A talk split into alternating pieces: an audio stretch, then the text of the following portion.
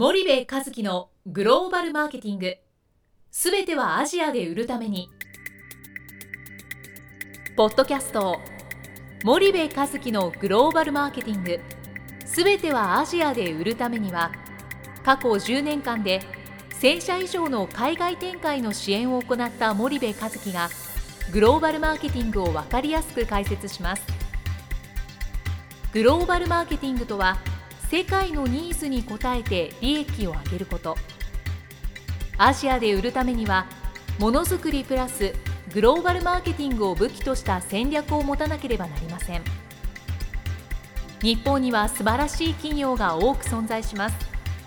その企業とともにアジア市場を目指したい。再びジャパンアズナンバーワンと呼ばれる時代を作りたい森部一樹はそんな思いを持ちながらこの番組を皆様にお届けいたします。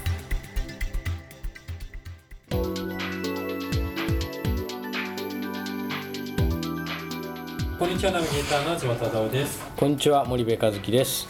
じゃあ森部さんあの何か告知があはい。えー、っとツイッター最近あの頑張ってやってましてですね、はい、えー、アット和樹森部なんですがあの海外に出張なんか行った時に僕が見たり感じたりして面白いなとも思ったものをこう写真付きでアップしたりしてますんでぜひリスナーの皆さんもツイッター合わせてあの見ていただければと思います。よろしくお願いします。ちなみにスパイダーの公式アカウントもありますので。あなるほどなるほど。じゃあ、はい、合わせてよろしくお願いします、はい、じゃあ森部さんあの前回あの、はい、チャンネル構築っていうところで、はいまあ、重要な要素をいろいろ教えていただいたと思うんですけども、うん、まあ、そもそも、まあ、グローバルマーケティングとか、うん、まあ、チャンネル構築とかグローバルチャンネルとかいう感覚が、まだまだ B2B の企業さんには浸透していないのかなっていう、まあ、我々の力不足もあるでしょうけど、っていう実感をまだ受けるんですけど。はいどちらかというとやっぱり B2B の企業は前回言われた営業が強くてそのマーケティングって言われても学問なの？難しそうだね。で終わっちゃうような企業さんがまだまだ多いっていうのが実感なんですけどもその辺どう感じられますか、あの B2B も特にその下に行けばあの行くほどマーケティングって言葉口にするだけでこう毛嫌いする会社さんっていうのはやっぱり多くて非常にその傾向は強いと思います、まあ、あの生産材のメーカーですよね、はい、B2B、はい、であの大企業であってもやっぱりそのマーケティングとか、まあ、グローバルマーケティングというものに対するアレルギーというか抵抗というのは非常に強いと思います。ただそうは言っても、まあ、一つは多分今560代の方が結構上の,、あの役職にいらっしゃって、まあ、今更マーケティングって言われてもっていうことを思っていらっしゃる方も多いのかなという一方で、今の我々と同じ世代3 4 0代は、そうは言っても営業だけじゃ難しいんだよねっていうようなことに気づきつつ、まあ、このまあ、ポッドキャストもおかげさまで、うん、多分3 4 0代の方が結構多くって、うん、そのマーケティングっていうのに反応していただいている方々は多いと思うんですけど、そういうなんか組織の中でのギャップも一つあるのかなって感じるんですけど、そうですね、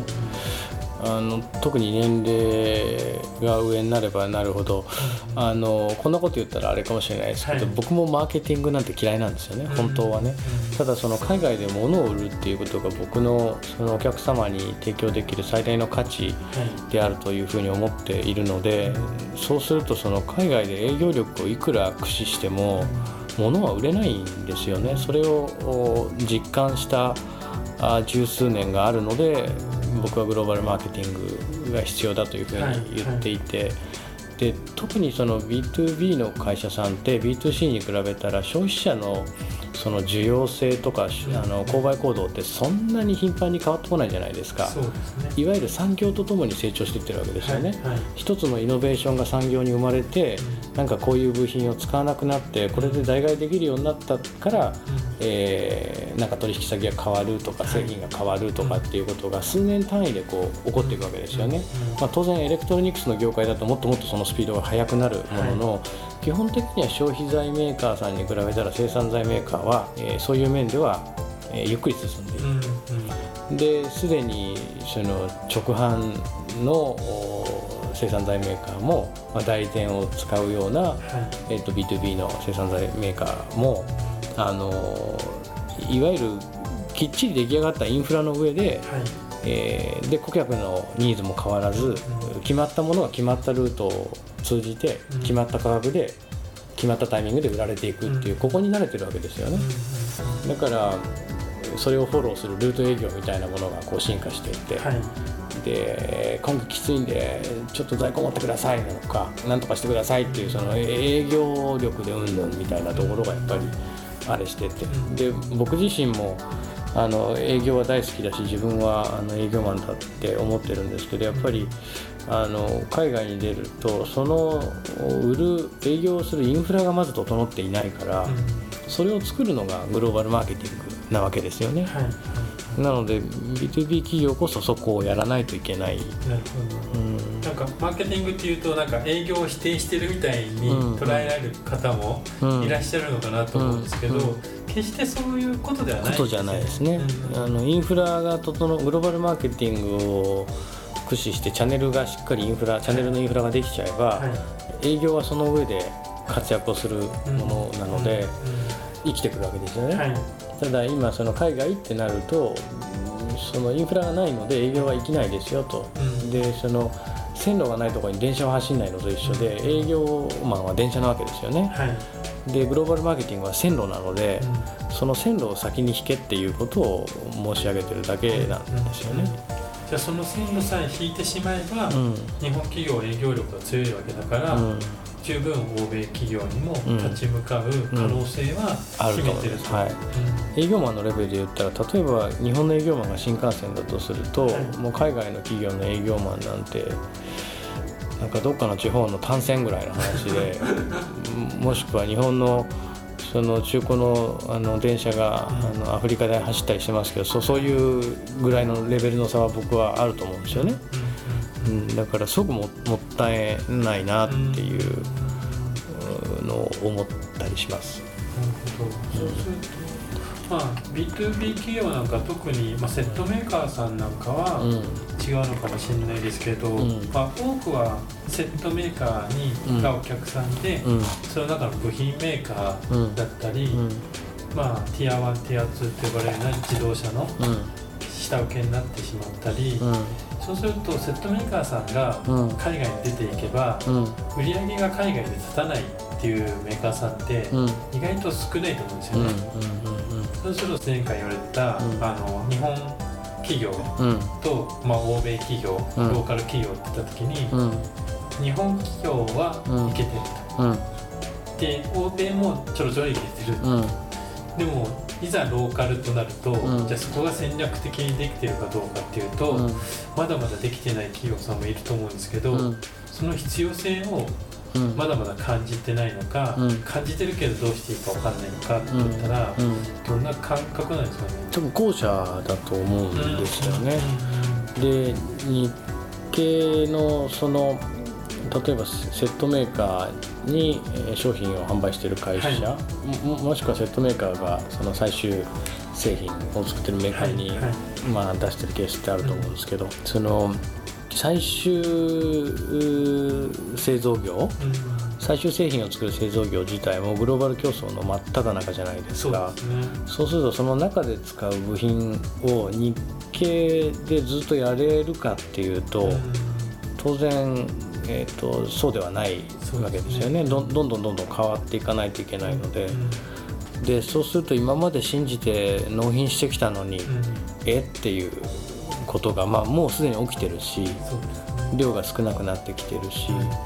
例えば自動車の部品だって15年ぐらい前にアジアで自動車部品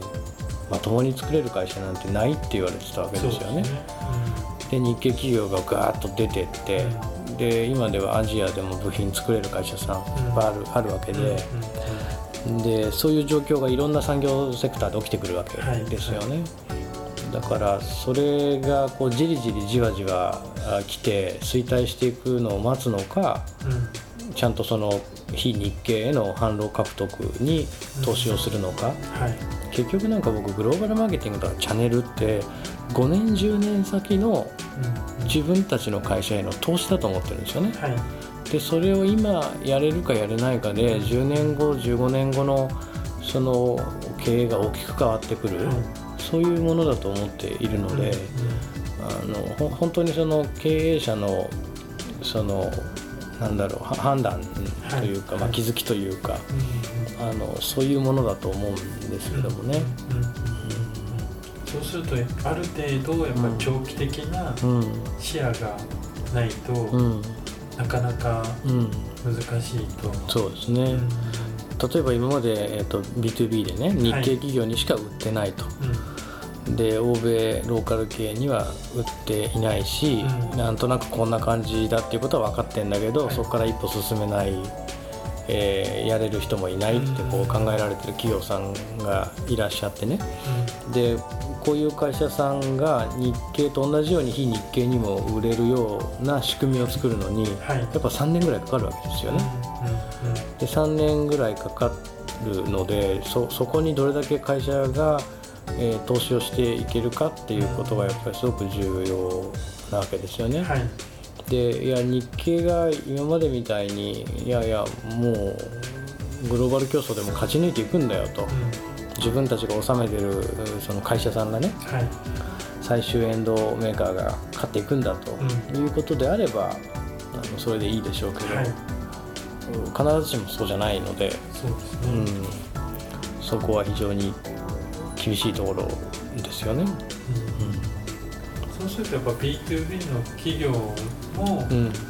グローバルマーケティングっていうのを、うん、まあ、全部分かる必要はないかもしれないですけど、少しずつ分かっていかないと、ここで行き詰まってしまうっていう。そうですね。なんかそのグローバルマーケティングを分かっていくっていうことすごい重要なんだけどグローバルマーケティング分かりましょうっていうとなんかお勉強しましょうみたいなふうに聞こえるんで、はい、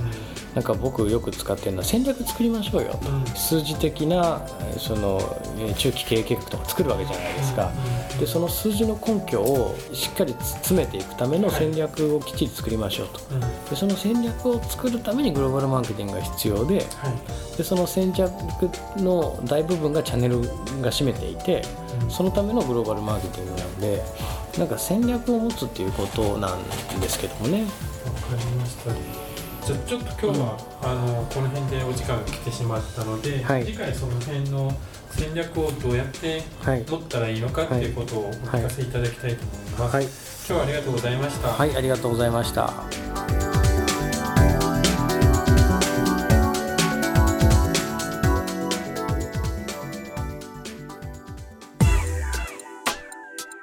本日のポッドキャストはいかがでしたか？番組では森部和樹への質問をお待ちしております。ご質問は podcast アットマーク spydergrp.com ポッドキャストアットマークスパイダー grp .com までお申し込みください。たくさんのご質問をお待ちしております。それではまた次回お目にかかりましょう。